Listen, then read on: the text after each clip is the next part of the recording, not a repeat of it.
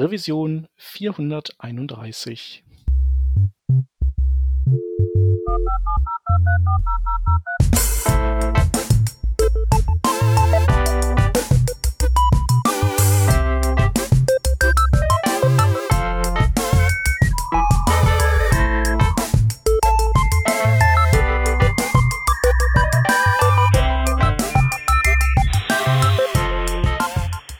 Willkommen beim Working Draft Podcast. Wir sind heute zu viert. Aus dem Team hätten wir einmal den Rodney. Hallo. Äh, mich, den Chep. Und diesmal haben wir zwei Gäste da. Eigentlich eher so zweieinhalb. Und zwar, ähm, das ist ja zum einen einen der Matthias und zum anderen der Gunnar. Hallo. Hallo. Hallo. Ähm, Möchtet ihr euch vielleicht noch mal vorstellen? Also der Gunnar, der war schon mal bei uns in der Sendung, aber das ist Ewigkeiten her. Ähm, in 2013 war das, in der 116. Ähm, ich denke mal, entweder man kennt dich oder man hat es seitdem wieder vergessen. Deswegen stellt euch einfach noch mal beide vor. Ja, ich bin der Gunnar Bittersmann. Ähm, bin vor Urzeiten äh, durch Self-HTML zur Webentwicklung gekommen habe das so Anfang als ähm, Hobby gemacht.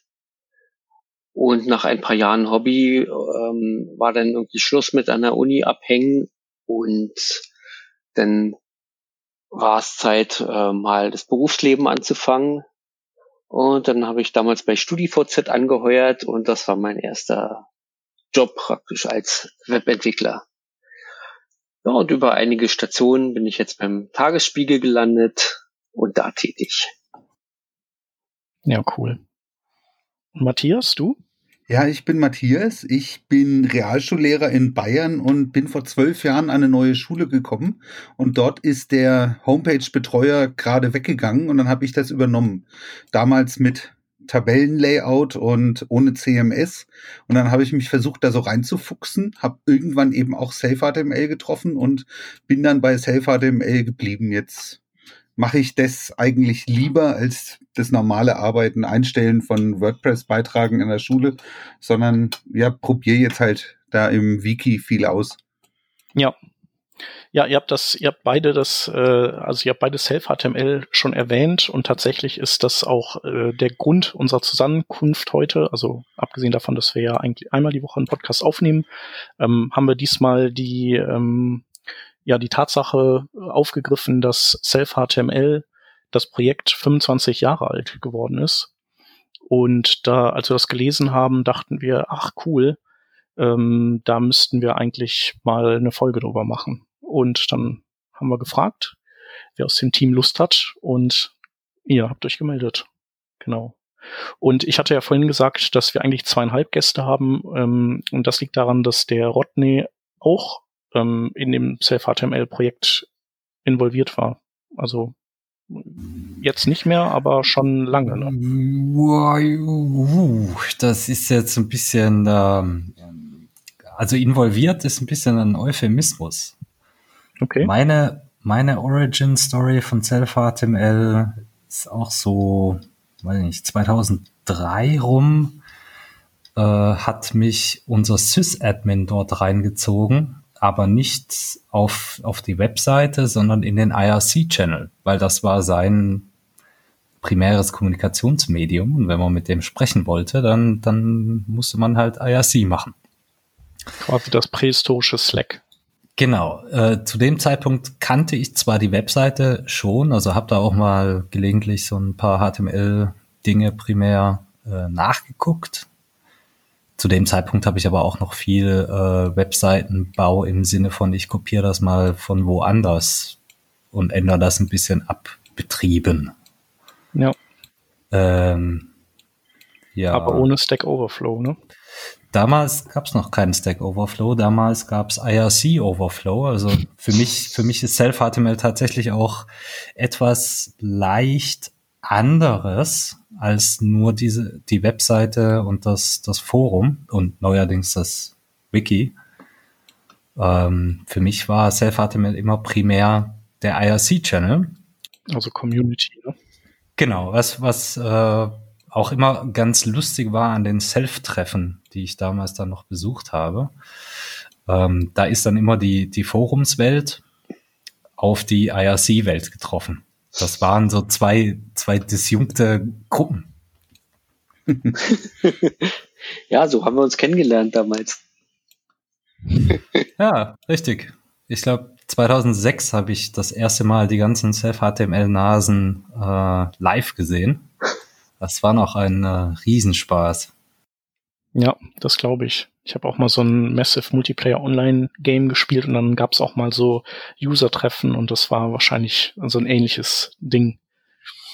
Genau, ja, cool. Aber was ähm, ist denn Self-HTML überhaupt? Also das ist ja schon, also wie wir eben gehört haben, 25 Jahre alt.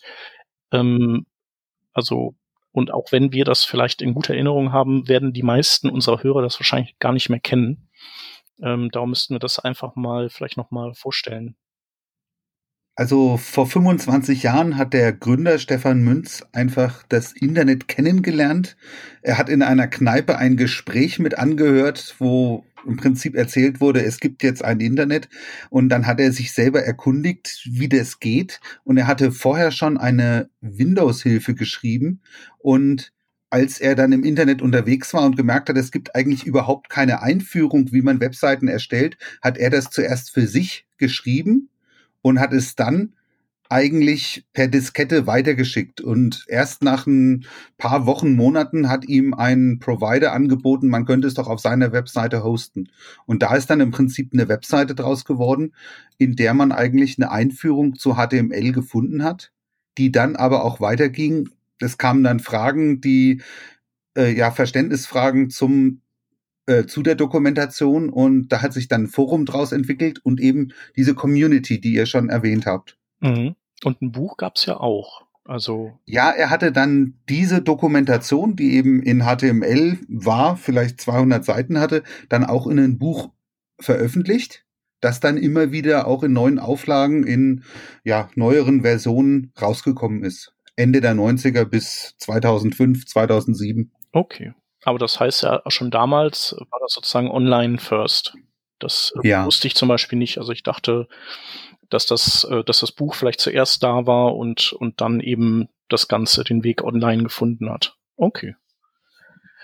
Cool. Ja. Ähm, ja, ich glaube, anfangs gab es auch Zeiten, wo ich mir Tatsache das ähm, ganze Self-HTML, die ganze Doku auch äh, komplett runtergeladen hatte auf meinen Rechner, um sie lokal verfügbar zu haben. Mhm. Ja, Damals war sie noch nicht so so umfangreich wie jetzt und da ging das noch und ja, wenn die Eltern gut mit damals noch noch noch die Zeit mit Modem und so, da wollte man es halt lokal haben. Ja, genau. Um, um mal schnell was nachzugucken. Ja. Ja, genau, ich weiß das auch noch. Also dann so, hier, Chef, hör mal auf zu telefonieren, die Leitung ist belegt. Ja, muss man dann, da musste man das offline runterladen. Ähm, ja, cool. Also ich äh, kann auf jeden Fall auch ähm, äh, sagen, dass ich auch den Einstieg über Self-HTML in die äh, Webentwicklung gefunden habe. Ähm, und also ohne Self-HTML, glaube ich, ähm, wäre ich aufgeschmissen gewesen. Also mir fällt auch aus der Zeit, ich hatte keine andere Ressource außer diese. Ähm, genau, das Buch hatte ich irgendwie auch in so einer älteren Fassung in der Hand und ähm, äh, dann gab es noch eine Seite, ich weiß aber nicht, ob die irgendwie verschwibschwägert war, damit die Self-PHP überraschenderweise. Ja. ja, also es war ein Partnerprojekt. Okay. Genau, das fand ich eigentlich auch sehr, sehr hilfreich. Also ja. die beiden, die beiden Seiten haben mir dann, haben mir sehr geholfen, bis dann irgendwann eben auch ähm, so diese Zeit des Bloggens begann und ähm, ebenso die, die Ära der Webcrowds und ich dann bei denen auch noch viel Infos mir draufgetan habe. Ja, genau. Ähm, und das war, also so mit so Webgerümpel habe ich irgendwie so vielleicht so 96 angefangen. Oder nee, später 98. Und ähm, ich glaube, da gab es Self-HTML schon. Und dann. Ja, wie gesagt, 95 ist die Dokumentation rausgekommen. Ja. Das Forum ist dann 98 entstanden. Ja. Also drei Jahre später. Und ja, das ging dann im Prinzip bis 2002, 2003, dass diese Dokumentation einerseits auf CDs, andererseits auf eben ganz viel gespiegelten Seiten einfach öffentlich da war. Das mhm. Buch war dann so, dass Leute das nachlesen wollten und dass man es damit eben auch monetarisieren konnte. Also der Stefan Münz hatte einerseits wirklich gesagt, das Web muss eben frei sein und die Informationen sollen auch offen sein und gemeinnützig, aber mit dem Buch hat er trotzdem einfach ja noch eine Einkommensquelle gehabt, weil er ja auch unglaublich viel Arbeit und Zeit seines Lebens reingesteckt hat. Ne? Ja. Ja, nö, ist ja auch total legitim. Ja. Äh, machen ja heutzutage auch immer noch viele so, dass sie äh, online ihr Buch haben, aber wenn man kann halt dann eine Hardcopy trotzdem kaufen. Mhm. Ja. Und genau, also wie, äh, wir haben ja gesagt, so die, die Hochzeiten von Self-HTML, die, du hast ja gesagt, so vielleicht so bis Mitte, Mitte der 2000er ging das Jahr. Ähm, aber letztlich gibt es ja Self-HTML nach wie vor noch. Also wie hat sich das denn verändert und, und wodurch? Ähm, oder hat sich's verwandelt in was Neues? Also Community ja. hatten wir ja eben, also ist das mehr so ein gleichgesinnten, ähm, vielleicht äh, Sammelbecken war und man dann eben seinen Projekten nachgegangen ist und Self-HTML nur ein Aufhänger noch war? Also Problem war am Anfang einfach, dass der Stefan Münz das alleine nicht machen konnte und es dann schon Freiwillige gab, die gesagt haben, sie wollen eigentlich mitmachen bei irgendetwas.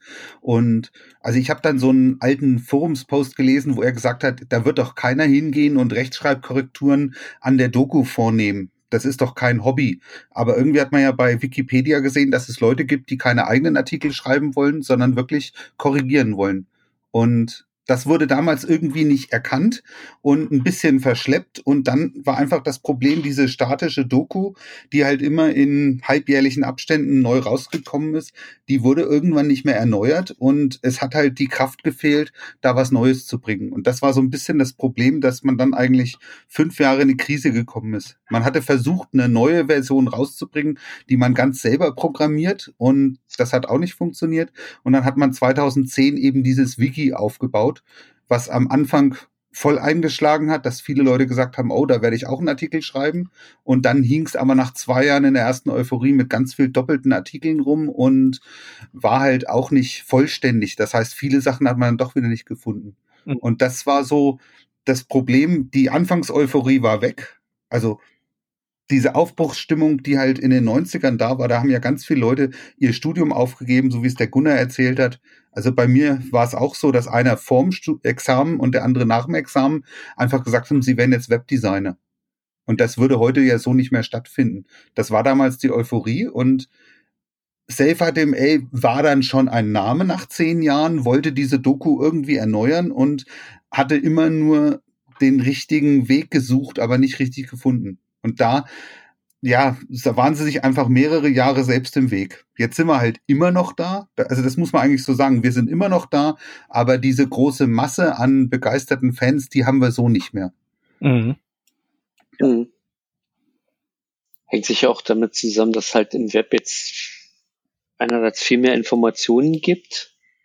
So auch Stack Overflow zum Beispiel dass man viele Artikel findet, wo seine, wo die, wo alles schon beantwortet ist, denke ich. Ja, und vielleicht nimmt, sind auch die, ähm, man muss nicht mehr ähm, wirklich selber HTML, CSS, PHP und das alles können, um, um im Web zu publizieren, weil es so viele Plattformen ja. gibt, wo man was publizieren kann. Mhm. Also man, man hat einfach nicht mehr so viele Anfänger, die sich mit diesen Themen beschäftigen. Ne? Hm, wahrscheinlich, genau. Gut, man setzt sich vielleicht mal ein WordPress auf und hat dann seinen Blog. Ja. Ja, macht das Sinn. weiß ich gar nicht, ob wir noch, ob wir jetzt weniger Anfänger haben, als das früher der Fall war. Ich würde eher sagen, wir haben aber, aber deren mehr. Ja. Was ich eher vermute, also Bauch, Bauchgefühl, Behauptung, ist, dass äh, die deutsche Sprache nicht mehr so das äh, der treibende mhm. Punkt ist oder der Kernpunkt ist. Self-HTML war ja seinerzeit, also bis vor 20 Jahren, bis vor 15 Jahren, ähm, eigentlich das deutsche Kompendium, wie mache ich Web. Das war ja so ein MDN für äh, in Deutsch fürs Web. Genau, ich habe gerade mal nachgeguckt parallel. Äh, MDN kam wohl das erste Mal 2005 auf den Plan, 2005, 2006, ist heute in 25 Sprachen oder sowas äh, verfügbar und halt quasi die Quelle. Ne?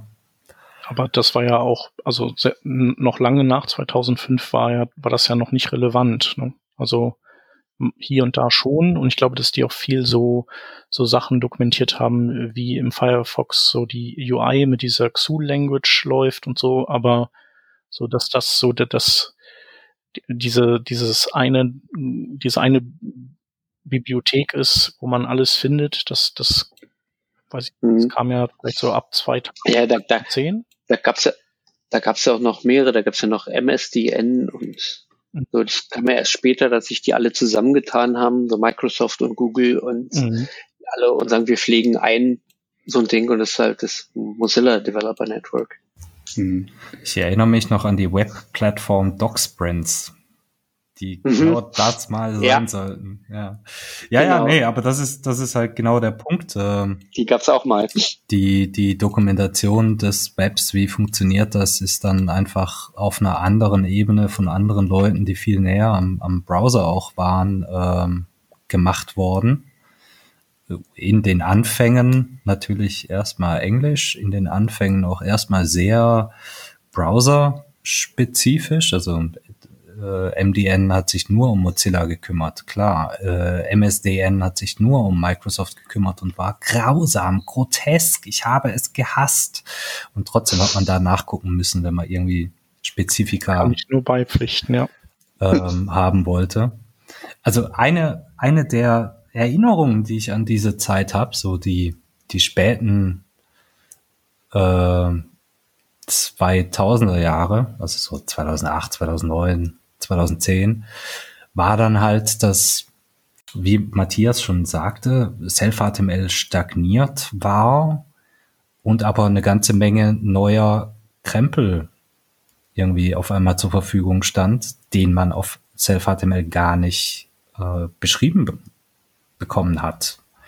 Das heißt, man war zu dem Zeitpunkt auch irgendwie gezwungen, dann tatsächlich in MDN, MSDN und was auch sonst noch rum war, äh, nachzugucken. Was würdest du sagen, was das für Sachen sind? Also ich meine, der Peter, haben wir ja letztens in der Folge besprochen, hat ja 2010 sein HTML5-Buch rausgebracht und äh, Teil von HTML5 sind ja auch relativ viele APIs. Ähm, ist das so, ist das vielleicht so ein blinder Fleck gewesen in Self-HTML? Ja, es war einfach, dass es ab 2006 eigentlich keine neuen Versionen mehr gab. Also diese Doku war halt der letzte Stand 8, dann hatte man noch mal angefangen mit 8.1 und 8.12 mit einigen Fehlern und da war halt schon ganz viel nicht drin. Also von den neuen HTML5-Entwicklungen, äh, CSS3, Border Radius und so weiter. Und das, was ihr mit der MDN gesagt habt, die MDN, die übernimmt ja eigentlich nur Sachen aus der Spec zum Teil. Also eigentlich genau den Text, den kopiert sie rein, das ist ja auch erlaubt. Aber das muss es wohl in den 1995er Zeiten so noch nicht gegeben haben, dass quasi auch beim W3C schon ein Wiki da war mit Informationen, wie man was machen sollte. Und da ist halt der Stefan Münz in diese Lücke gestoßen und hat zum ersten Mal so eine Dokumentation angeboten. Die gab's ja eine Zeit lang auch auf Englisch. Also das war ja das Interessante, dass dann Leute gesagt haben, das ist so eine tolle Idee, dieses Self-HTML. Wir übersetzen das ins Japanische, ins Französische und ins Englische. Hm. Und das ist jetzt natürlich so ab 2005 dann, als halt im W3C das besser wurde, als die MDM aufgekommen ist, da war das halt so nicht mehr nötig, ne?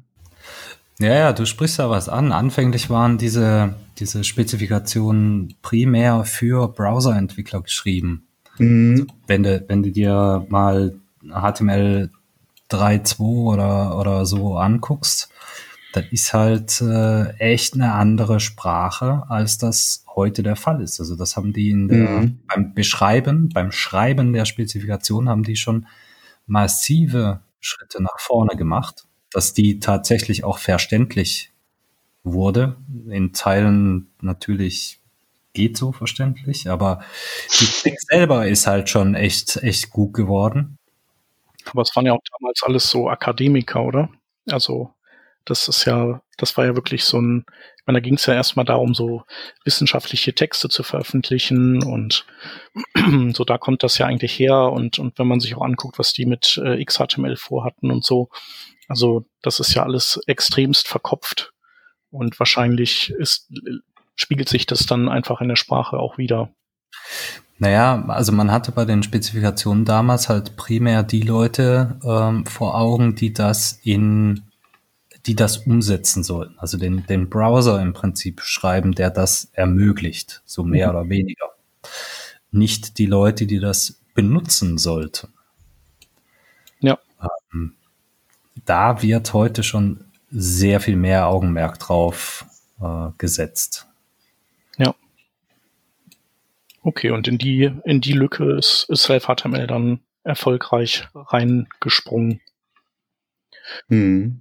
Hm, mhm. Wisst ihr denn, wie, also wie, wie das damals gelaufen ist? Also es gab ja damals noch kein äh, also verteiltes Versionierungssystem und so Zeugs. Also ich weiß nicht, äh, gab es damals, äh, weiß nicht, wie, hat man das auch mit, hat man das mit dem Versionierungssystem gemacht, mit irgendwie SV? Nee, das war genau das Problem. Das hat ein Mann zu Hause gemacht in einer Webseite. In einer statischen Webseite. Und das hat er geschrieben. Mhm. Und das war das Problem, dass dann die Errata, die ganzen Fehlermeldungen und so weiter von ihm persönlich eingearbeitet wurden. Und als er dann irgendwann gesagt hat, er hat das jetzt fünf Jahre gemacht und kann nicht mehr weitermachen oder will auch nicht mehr so, dann gab es im Prinzip keine Möglichkeit, einen Team reinzubringen. Also das war einfach das Problem, das mhm. strukturelle Problem.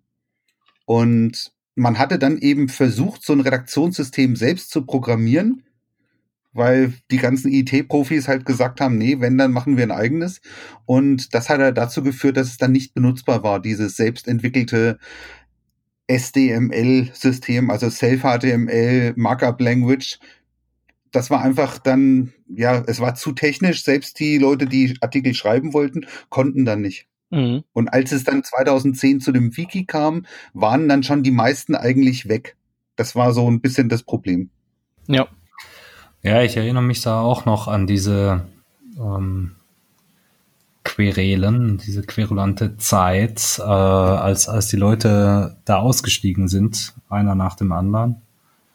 Da ist zum Beispiel ein Großteil der JavaScript-Dokumentation ist neu geschrieben worden, hat es dann aber gar nie auf äh, Self-HTML geschafft, weil irgendwie fünf Minuten vor, vor Ende man sich da ja getrennt hat. Hm.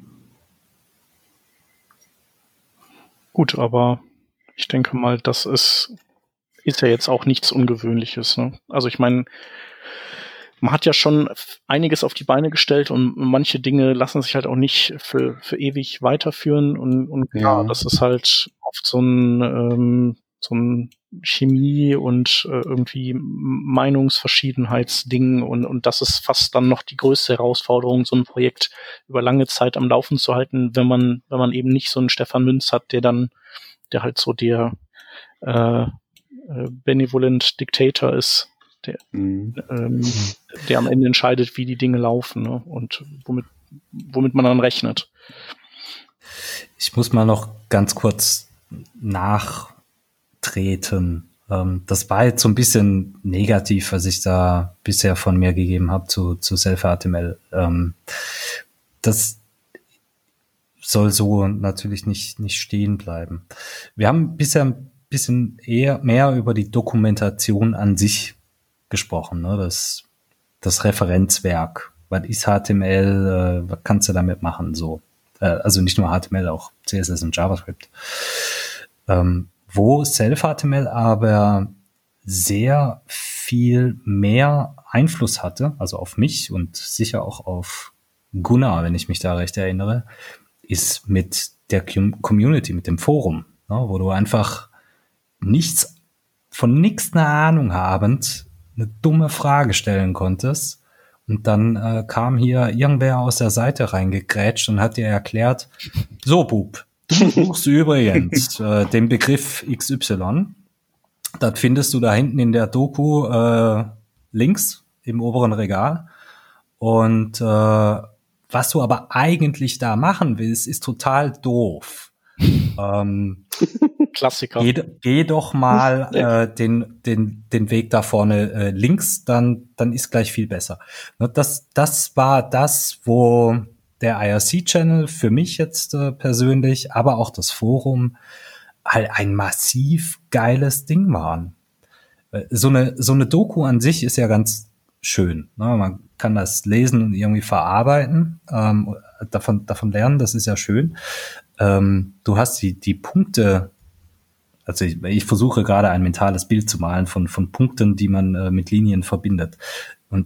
Wenn man das nicht, nicht hinkriegt, wenn man nicht weiß, wo der, der Punkt ist, wie der überhaupt heißt, wonach suche ich hier eigentlich, wo will ich hin, dann hast du nur mit der Doku an sich äh, ein kleines Problem. Du brauchst also andere Leute, die dir mal irgendwie so als Wegweiser dienen können.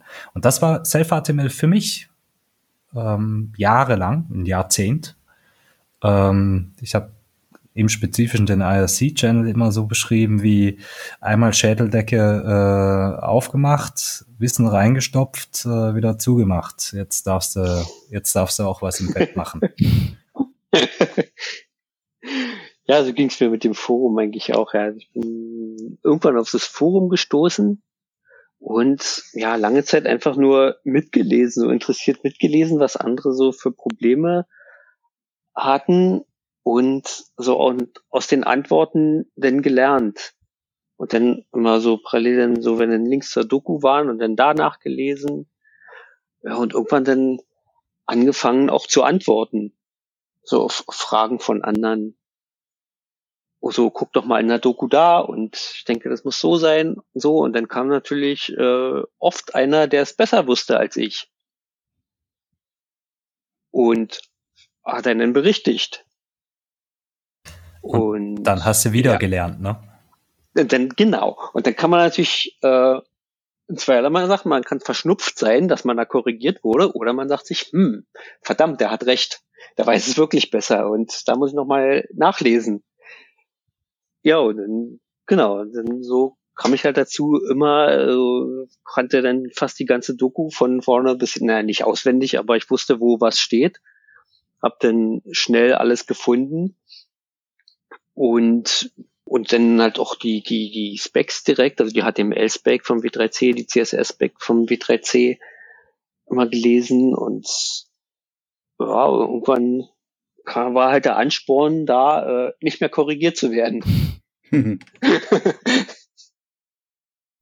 ja, das Gefühl kenne ich. genau, so, so, ich glaube, das war, das hat sehr viel da für mich dazu beigetragen, dass ich das weiß, was ich heute weiß. Also einfach von anderen gelernt und halt der Ansporn, äh, ja, ich will genauso gut sein und jetzt muss ich halt äh, was dafür tun und ein bisschen mich äh, belesen. Ja, ist bei mir also definitiv das, das gleiche. Self-HTML hat einen, die Leute um Self-HTML haben einen, äh, sind eigentlich der Grund, warum ich heute da bin, wo ich bin. Würde ich jetzt knallhart so sagen. Das ist, das sind die Leute gewesen, die mir äh, kleinem arroganten Penner, der glaubte alles zu wissen, das Programmieren beigebracht haben. Ich glaube, ohne Self-HTML wäre das echt bitter gewesen. Ja. Aber es ist interessant, also äh, du bist, hast erzählt, du bist so mehr im IRC unterwegs gewesen, Gunnar dann scheinbar mehr so im Forum. Mhm. Ich habe self Genau, das waren so die, die disjunkten Mengen, die, die sich dann beim Treffen mal zusammengefunden haben. Ja. Hm. Genau, und, und mich hat's irgendwie in die Community gar nicht reingezogen. Warum auch immer, kann ich auch gar nicht sagen. Ähm, weiß nicht, vielleicht war ich einfach damals noch nicht so auf Community aus sondern. Haben, sag mal, Shep, haben nicht wir uns damals im Self-HTML-Forum kennengelernt? Ja, haben wir. das war auch sehr schön. Das, ähm, ich hatte, hatte damals so eine, so eine PHP-Library gemacht, die so CSS und JavaScript minifiziert und konkateniert und so Zeugs macht. Die konnte man halt einfach so ähm, reindroppen in sein Projekt und dann, dann hat es das automatisch gemacht. Und irgendwie war das im Self-HTML-Forum oder der Rodney hatte einen Post gemacht und hat geschrieben, hier das Tool da. Also ernsthaft, das ist doch, das kann doch nix, oder? Und, ähm, und ich hatte so einen Google Alert halt an, dass immer, dass ich immer eine Mail kriege, wenn irgendwo im Netz darüber was geschrieben wird. Und da bin ich dann eben auf diesen Forumspost aufmerksam geworden. Und ähm, genau, so haben wir uns dann kennengelernt, habe ich natürlich gesagt, nee, nee, das ist schon cool alles und so und hier und so und so und da und genau, dann hat Rodney sich das nochmal genauer angeguckt und ah, okay, ist, geht, glaube ich, klar, ist in Ordnung. Ja. ja, nee, und seitdem, genau, und meine Community ist halt immer schon eher Twitter gewesen. Seit ich da bin, weiß nicht, seit 2008 oder 2009, wahrscheinlich 9. Und ähm, genau, dann ist der Rodney da auch, auch hin, hat er auch rüber gemacht. Und seitdem sind wir im fleißigen Austausch und irgendwann habe ich ihn dann auch bequatscht, dass er hier mal mit podcastet. Ja, genau. ist lange her, ist lange her. Ja. Und damals war der Rodney noch ein, so ein richtiger PHPler, so ein richtig äh, knüppelharter. Psst, psst. Ja. Brauchst du auch heute mal mehr sagen. Jetzt macht er, macht er noch nicht, ja, jetzt ist er, ist er Manager geworden. Nee, Quatsch, bist du ja nicht, hast du letztens gesagt. Das, ne? was, was kommt als nächstes? Jetzt erzählst du denen noch, dass ich Java kann, oder was? Java. auch. Ich glaub, so kam ich übrigens auch zu PHP. Also am Anfang konnte ich so ein bisschen halt HTML, CSS und habe mich da im Forum halt ähm, mit, mit eingeklinkt und Fragen beantwortet und zu PHP einfach nur mitgelesen, weil ich von PHP überhaupt keine Ahnung hatte. Ja, und man wollte dieses und durch, durch, auf jeden und durchs Mitlesen halt einfach irgendwie zu PHP gekommen. Ja. Ja, genau. Ich habe so, ich habe so mein HTML auch dann immer so nach und nach mit PHP angereichert, so dass die paar Schnipsel, die ich dann so konnte und verstanden habe und so. Ja, ja, cool. Und ähm, dann gab's also äh, so 2010 hat das irgendwie trotz neuem Wiki irgendwie alles so ein bisschen so ist der Elan raus gewesen und viele Leute weg. Und wie, also ich meine, Self-HTML gibt's immer noch.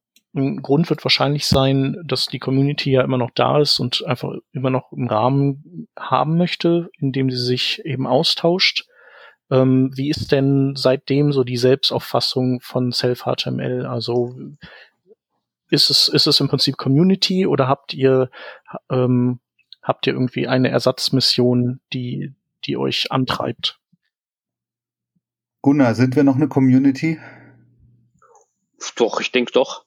Ja, also ist es ganz interessant. Also der Stefan Münz konnte es alleine nicht machen, deswegen hat sich ein Verein gegründet, der das eben tragen sollte. Dieser Verein, der unterteilte sich dann in normale Mitglieder und in Developer. Die Developer, die machen dann halt das Redaktionssystem. Und das hat irgendwie schon so für böses Blut gesorgt. Aber mir fällt eigentlich auf, also ich bin ja zweiter Vorsitzender und dann will man auch so ein bisschen ja die Vereinslinie reinziehen oder einen Frieden in den Verein bringen. Und es gibt ganz viele Leute, die im Forum mitmachen und die keine Mitglieder sind, sich aber als Teil der Community sehen. Also das ist die, dieses Wort Community, das wirkt noch ganz stark. Ja. Und gleichzeitig besteht der Verein aus wenigen Mitgliedern, die halt einfach nur durch ihre Mitarbeit im Forum oder Mitarbeit im Wiki äh, da sind und irgendwie mitmachen. Wir treffen uns einmal im Jahr, das ist auch immer super. Da sind dann halt immer zehn oder zwölf Leute da. Ende der 90er waren das wohl auch mal 50 Leute. Da sieht man dann schon, dass da halt die Community einen viel größeren Stellenwert hatte. Also das ist so ein Wandel und wir sind halt noch da. Am Anfang ging es drum, sollen wir das Projekt retten? Also als der Matthias Apsel, mein Kollege halt 2012 gekommen ist, da waren sie halt drei Leute und haben gesagt, wir müssen das jetzt unbedingt irgendwie retten. Mhm. Und das war so der Tiefpunkt des Systems. Also es gab einen Thread, ist SafeHTML tot? das war dann halt so, dass man gesagt hat, nee, wir wollen es halt am Leben erhalten und aus diesem Tiefpunkt mit drei Leuten beim Vereinstreffen und zwei, drei, die dann online dazugeschaltet waren, ist es eigentlich schon wieder in ruhigere Fahrwässer geraten. Aber wir haben immer so das Problem, dass wir nicht genau wissen, also im Forum läuft's und trotzdem die Leute träumen den alten Zeiten hinterher und sagen, damals war es schöner. Und die Fragen waren nicht so dumm wie heute, die Anfänger waren nicht so frech und so weiter. Und wenn man sieht, früher wurde das Forum teilweise für Wochen zugemacht, weil einfach der Umgangston zu schlimm war. Damals gab es ja auch noch Diskussionen über gesellschaftliche Themen und so weiter. Dann hat man mal vier Wochen zugemacht. Und bei uns haben wir jetzt so das Problem, wenn wir halt Diskussionen haben, wissen wir nicht, sollen wir das jetzt löschen, sollen wir das moderieren, sollen wir es laufen lassen? Das ist ganz schwierig im Augenblick. Okay. Das heißt, äh, äh, die, die, äh, die Netiquette wird, ist, ist nicht immer, wird nicht immer gewahrt bei euch. Ja, naja, war früher auch nicht so und früher gab es aber da mehrere Sachen und Boards, wo man irgendwas machen konnte und so weiter und ich glaube, SafeHTML ist einfach noch das letzte Forum, wo man ohne Anmeldung einfach posten kann. Einfach mal und das, randalieren kann. Genau, das ist so ein bisschen das Problem. Also es ist auch ganz viel Anfänger melden sich erstmal an. Mhm. Also das ist, für die ist das so völlig normal. Ich muss mich anmelden, um posten zu können, während einige Alteingesessene einfach wissen, ja, ich kann ja einfach mit einem neuen Namen jetzt mal irgendwo wieder meine Meinung kundtun, ohne dass ich meinen Namen dahinter stecke. Ja. Und das ist so ein bisschen unser Problem. Wir wollen eigentlich dieses freie Web der 90er weiter hochhalten und irgendwie machen und sagen, wir brauchen keine sozialen Netzwerke mit äh, Anmeldung und mit Datenschutzerklärung, die halt nur dem Anbieter nützt und nicht den Leuten. Aber irgendwie ist es so, also bei vielen ist so eine Sehnsucht nach früher da. Mhm. Ja, nee, das kann ich auch äh, mhm. nachvollziehen. Also das gibt's ja, gibt's ja schon in vielen Bereichen, also so ja, es geht ja auch so ein bisschen in diese Richtung Federated Geschichten und ähm, äh, ja, decentralized Web und so. Also ich meine, bei euch ist natürlich auch wieder zentralisiert, aber also ihr seid halt einfach so eine sehr heterogene Gruppe und ähm, ihr, ihr dient nicht irgendwie einem Herrn und äh, ihr macht das eben pro bono einfach, ne? Und mhm. bereicht mhm. euch weder an äh, an direkten Zahlungen noch an äh, irgendwie Datenverkauf oder sonst was. Mhm. Also eigentlich im, im ursprünglichen Sinne, äh, also wie Stefan Münz es sich gedacht hat und eigentlich ja auch irgendwie Tim Berners-Lee. Ja. Ja, ich habe auch überlegt, ob vielleicht äh, Self-HTML auch einfach äh, nicht gut genug äh, Suchmaschinen optimiert hat und dadurch so ein bisschen auch verschwunden ist vom Radar. Ähm, weil ich irgendwie also dann kommt MDN, es kommt natürlich W3 Schools, die Drecksäcke und ich finde die gar nicht schlecht. Ja, die sind besser geworden, das stimmt. Ja. Also, die haben sich die Kritik schon zu Herzen genommen. Aber der Stefan Münz hat es in seinem äh, Beitrag zum Jubiläum schon gebracht. Die meisten Leute kommen ja gar nicht mehr zu W3 Schools oder zur MDN. Die geben das in Google ein und Google gibt genau das Suchergebnis schon vor. Mhm. Also die, die lesen dann die ersten drei, vier, fünf Zeilen durch und dann wissen die meisten Leute eigentlich schon, worum es geht. Und das ist ja das wirklich auch beängstigende. Also vor fünf Jahren zum Jubiläumsbeitrag, da hat er im Prinzip über Facebook und WhatsApp geschimpft, aber jetzt ist es wirklich so mit dem Google, die haben ja schon die Macht der Suchmaschinen. Deswegen traue ich mich auch gar nicht eine Aussage zu treffen, wie gut Self-HTML verlinkt ist, weil wenn ich mit meinem Browser, mit meiner Browsergeschichte irgendwas suche, dann komme ich immer zu Self-HTML. Mhm. Weil das einfach äh, ja von Google so als meine Lieblingsseite gemacht wurde. Und ich glaube, wir sind schon gut zu finden, aber es gibt Leute, die halt, also oder die Anfänger heute, die wollen halt gleich ein Spiel programmieren oder irgendwas ganz Kompliziertes.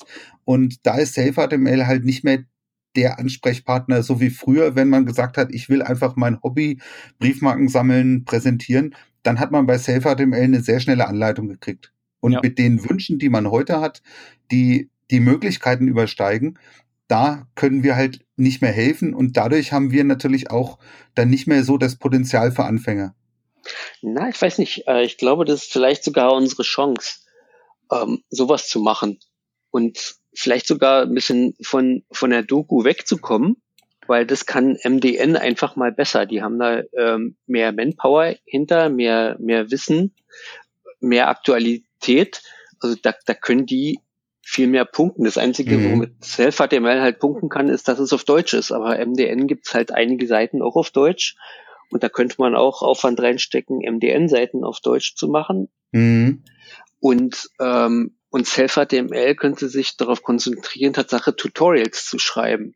Also nicht Ja. so Dokus von, von Features, Ja. sondern, sondern ähm, ich will jetzt, habe ein bestimmtes Ziel und was brauche ich alles, um dieses Ziel umzusetzen. Ja. Das ist ja mit den Kursen, also das war zum Beispiel das Problem beim Wiki-Gedanken. Ähm, der Stefan Münz hatte einfach alle Textauszeichnungseigenschaften von CSS in einem Riesendokument und das musste man dann halt nach unten scrollen und da hatte man 20 Eigenschaften auf einen Blick. Und 2010 wurde das halt in 20 Unterseiten aufgesplittet und dann haben die Leute halt erstmal gesagt, ja, wir finden ja gar nichts mehr. Also das war so eine Klage in dem neuen Wiki. Im alten habe ich immer alles gefunden und jetzt finde ich es nicht mehr. Und das hat lang gebraucht. Jetzt haben wir schon angefangen, Tutorials für Anfänger zu schreiben oder die bestehenden zusammenzufassen. Oft ging es auch nur um ein paar interne Verlinkungen zu machen und ja, so Überschriften und Weiterleitungsvorlagen.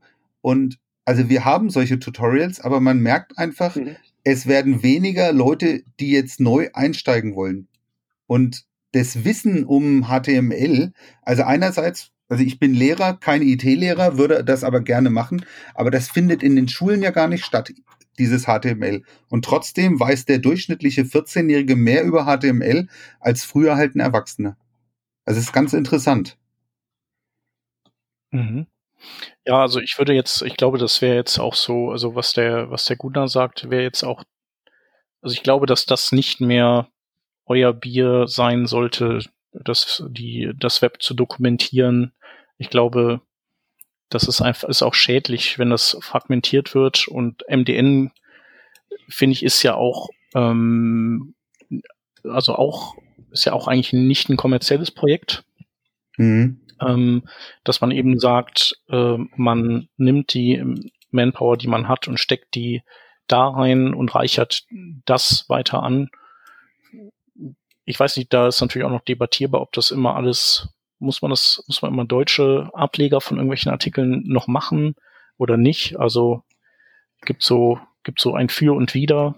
Ähm, ich finde halt immer schwierig daran, dass man dann so immer versuchen muss, das so in Sync zu halten und das auf Dauer einfach wahnsinnig anstrengend ist und man am Ende ja auch Mhm. nicht drum rumkommt, äh, die englische Sprache zu lernen, zumal man beim Mhm. Programmieren und Ja. Markup schreiben ja sowieso tonnenweise englisches Zeugs um sich schmeißt.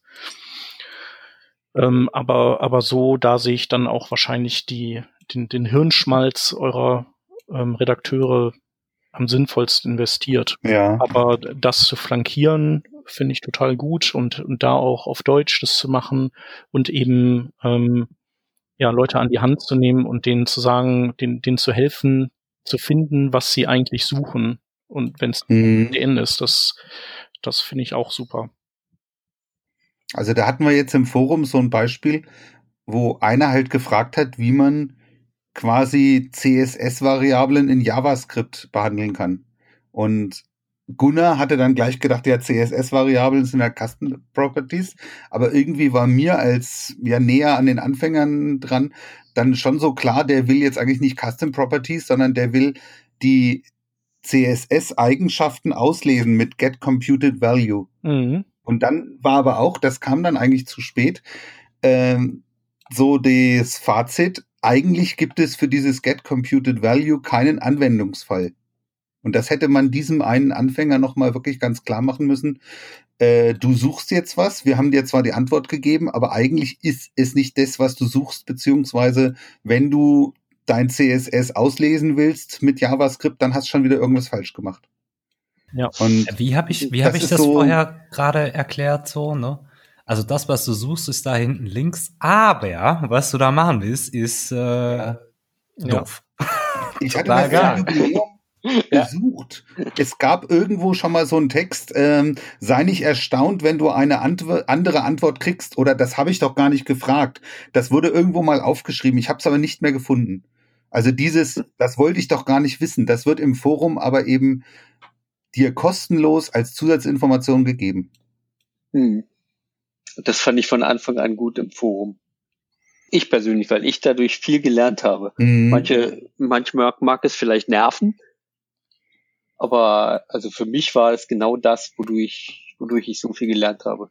Aber das kennt Das man ja man- eigentlich aus dem äh, so aus dem Kontakt mit Kunden, dass die eben äh, einen bitten, eine bestimmte Sache umzusetzen und man dann erstmal fragt so, hm, ja, könnte ich machen, aber, und ich wüsste auch, wie das geht, aber erzähl doch mal erstmal, was du eigentlich für ein Problem lösen willst. Und vielleicht mhm. hast du gerade eine, nicht die optimale Idee, wie man das löst. Und dann können wir es anders machen. Nur eben auf Programmierfragestellungen bezogen. Ja. Ja. Und ähm, genau, so wie, wie viel, wie viele Leute seid ihr jetzt noch im, im Team und in der Community? So? Also im Wiki ist es so, dass ungefähr zehn Leute im Monat mitarbeiten, mhm. in unterschiedlicher Intensität. Weiß ich nicht, im Forum sind es vielleicht 20, 25 Leute, die dauerhaft da sind, die das so als ihr Wohnzimmer verstehen. Mhm. Aber klar, wenn man im Büro arbeitet, also ich gucke da immer neidisch hin, wer im Büro arbeitet, der hat einfach teilweise Leerlauf und kann dann mal schauen, was gibt's im Forum Neues und kann dann natürlich ganz schnell antworten. Ne? Ja. Und also da ist auch nicht so, dass man dann, wenn man eine Frage hat, dass man erstmal zwei, drei Tage warten muss, bis eine Antwort kommt. Das kommt eigentlich ganz schnell. Ja. Und das ist schon spektakulär. Und ähm, so insgesamt in der Community, also Leute, die sich im Forum vielleicht irgendwie lesen, fragend oder im ISC-Channel rumtreiben? Was? Also der ISC-Channel, den gibt's noch. Das war wirklich ganz interessant. Da ist aber vor sechs, sieben Jahren bin ich da mal rein und habe gefragt, kommt ihr zum Safe-Treffen? Und da haben die nur gesagt, wir schicken einen Vertreter. Also da hatten die sich schon sehr stark abgespalten äh, und das waren halt einige Leute aus dem Ruhrgebiet, die da noch drin waren und die mit dem Verein an sich eigentlich so nicht mehr viel zu tun hatten. Also da, das gibt es jetzt so nicht mehr. Ne? Das sind wirklich ein paar Leute, die sich von früher kennen und ja, die mhm. mit dem Verein oder mit, mit dem Forum eigentlich den Kontakt verloren haben. Und wir sind halt jetzt eine kleine Gruppe auf den Safe-Treffen, die, wie gesagt, jährlich durchgeführt wurden. Das war halt in den Jahren von 2005 bis 2012 dann auch nicht mehr so regelmäßig. Und das hat jetzt funktioniert, aber das ist eine ganz kleine Gruppe. Also das ist nicht so, dass wir da eine Jugendherberge voll machen. Ja. Und äh, habt ihr euch dann auch so modernes Zeugs wie es in Slack äh, Workspace angeschafft? Gibt es den bei Self-HTML? Nein, wir haben im Prinzip am Anfang alles versucht. Also erstmal gab es ja dieses interne Redaktionssystem, was halt so nicht funktioniert hat. Dann haben die Leute versucht, das Wiki über Trello zu planen. Mhm. Und irgendwann hat man einfach gemerkt, wenn, dann macht man das halt doch irgendwie im Wiki, Wiki über Diskussionsseiten oder im Forum. Also das mhm. Forum besteht ja einerseits aus dem Self-Forum, wo halt die normalen Fragen auflaufen, aber da haben wir dann halt auch irgendwelche Räume, wo halt nur die Mitglieder untereinander reden. Mhm. Genau. Wir haben ja unsere geniale Forum-Software von Christian Kruse und die nutzen wir halt auch dafür. Ja, für interne Kommunikation. Genau. Den habe ich ja auch mal getroffen. Das ist auch ein netter. Mhm. Ja. Ja, cool. Ist das noch das C-Forum, was ihr da am Laufen habt? Oder? Ja, ja, jetzt genau. in der fünften Version. Ja, Wahnsinn, ey. Ja, das ist schon genial, was er da auf, also das ist ja auch ein Einmannprojekt, was er da auf die Beine gestellt hat, ist schon, schon gut. Ja, manchmal sind Einmannprojekte dann doch ähm, also leichter durchzuführen als viel Personenprojekte, ne? Mhm. Ja. Ähm, was, was ist denn der Ausblick in die Zukunft? Also, äh, wo seid ihr denn 2030? Also wird es Self-HTML dann noch geben oder was ist so euer Bauchgefühl? Ähm, wird sich das dann vielleicht auflösen? Also wir wissen es ehrlich gesagt nicht. Also einerseits sind wir jetzt stolz, dass wir die 25 geschafft haben. Finanziell ist es ganz interessant, wir haben fast keine festen Kosten. Mhm. Also die Christian Kruse, der das Forum eben programmiert hat, kann das auch hosten, kostenlos. Mhm. Dadurch haben wir wirklich keine festen Kosten. Wir zahlen halt Reisekosten für die Self-Treffen. Das heißt, die Mitglieder können da halt Fahrtkosten dann abrechnen. Und wir kriegen von Firmen, von irgendwelchen wohlmeinenden Leuten Spenden, haben eigentlich dadurch ja eine finanzielle Basis, dass wir weiter existieren können. Wir bräuchten einfach Leute, die diese Doku weiterführen, auch wenn es jetzt nur um Tutorials geht für Anfänger, dann muss man da trotzdem immer wieder schauen, sind die aktuell, kann man die überarbeiten? Das ist sowas, wo wir merken, da müssen wir dranbleiben und haben eigentlich gar nicht die Manpower. Mhm. Und auch im Forum wäre es nett, wenn wieder neue Leute dazustoßen würden. Beim Safe-Treffen, vorhin habe ich jetzt gesagt, wir machen Safe-Treffen. Im Oktober treffen wir uns in Mannheim, holen eben das Jubiläum nach. Da soll auch der Stefan Münz kommen, der hat zugesagt. Das wäre super, wenn da vielleicht ein paar ehemalige Safer dann kommen und ja, einfach die alten Zeiten wieder Revue passieren lassen. Wie lange das Projekt so noch existiert, das kann man jetzt wirklich nicht sagen. Also es ist schon, dass wir nicht in einer Krisenzeit leben und sagen, oh, wir wissen jetzt nicht, wie wir irgendwie die Server bezahlen können oder wir haben irgendwie technische Probleme. Das ist alles nicht, aber es ist doch, also gerade im Forum mit der Moderation und so weiter, da gibt's so Sachen, wo man einfach sagt, hat man noch die Kraft, das dauernd durchzuführen. Mhm. Und das ist so, wir versuchen irgendwie natürlich das weiterzumachen und wir haben eigentlich die Leute und so weiter. Aber es wäre schön, wenn wir das irgendwie auf eine breitere personelle Basis verteilen könnten. Ja. Ja, ich traue da halt auch ein bisschen der alten Zeit nach, so beim, wo beim Self-HTML-Treffen so 50 Leute waren. Ja. War schon immer ein gemütliches Zusammensein. Ja. Also gar nicht mal irgendwie so fachsimpeln, gab es vielleicht auch mal am Rande. Es war einfach nur ja, mit so mit gleichgesinnt mal irgendwas anderes zu machen, was gar nicht mit Webentwicklung zu tun hat. Mhm. Das war immer, fand ich immer sehr gut, ja. Ja. Ja, und das Forum ist für mich teilweise auch Unterhaltung. Also schon immer gewesen. Also so auch mal ein paar Scherze am Rande, so halt, was wir öfter jetzt haben, äh, Mathematikaufgaben für Leute, die da mitmachen wollen. Oder halt irgendwas, was, was mit Webentwicklung gar nicht mal zu tun hat. Ja. Aber das heißt doch, ähm, dass wir hiermit auf jeden Fall einen Aufruf starten können, für Leute, die Lust haben, sich bei euch einzubringen. Also und ja. das kann wahrscheinlich ja. auch sein, einfach nur ähm, bestehendes Material mal ein bisschen anzufassen und hier und da äh, zu verbessern oder auf Stand zu bringen oder gleichermaßen auch ähm, Tutorials zu schreiben zu bestimmten Themen. Habt ihr irgendwo Habt ihr so besonderen Bedarf in, in gewissen thematischen Bereichen? Also wo ihr sagt, so da sind wir, da brauchen wir Content, das wäre toll, wenn wir da wen hätten? Also den größten Bedarf an Content, das ist natürlich die neuen JavaScript-Techniken und PHP und Webserver. Also ich habe jetzt gerade zum Jubiläum wieder eben gelesen, 2010 haben die Leute bemängelt, dass das Wiki ja mit PHP läuft und könnte man nicht eine statische Webseite machen, so wie man es früher auch hatte. Also das war 2010 anscheinend noch ein Diskussionsthema.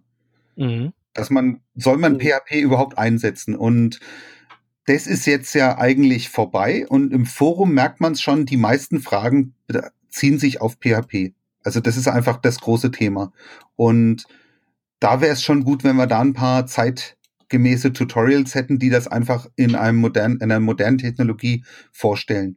Ja, aber das, das große Problem ist gar nicht mal, dass einer ein fertiges Tutorial schreiben soll, sondern über bestehende Artikel rübergehen und zu sagen, oh, das muss weg oder verbessert werden. Und zwar nicht nur einfach, das muss weg, sondern was könnte man hier verbessern, beziehungsweise was ist jetzt da noch, ähm, was ist konkret falsch und wie könnte man es verbessern? So rum. Ja. Ich würde dir an dieser Stelle gerne den Artikel verkettete Auswahllisten äh, zur Löschung vorschlagen. Von wem ist die denn? Ja, genau. Entschuldigung. ja. Gunnar, ich äh, bin hier reingegrätscht. Was wolltest du sagen? Ich würde sagen, ich sehe tatsächlich Bedarf so eher in äh, nicht technischer Richtung.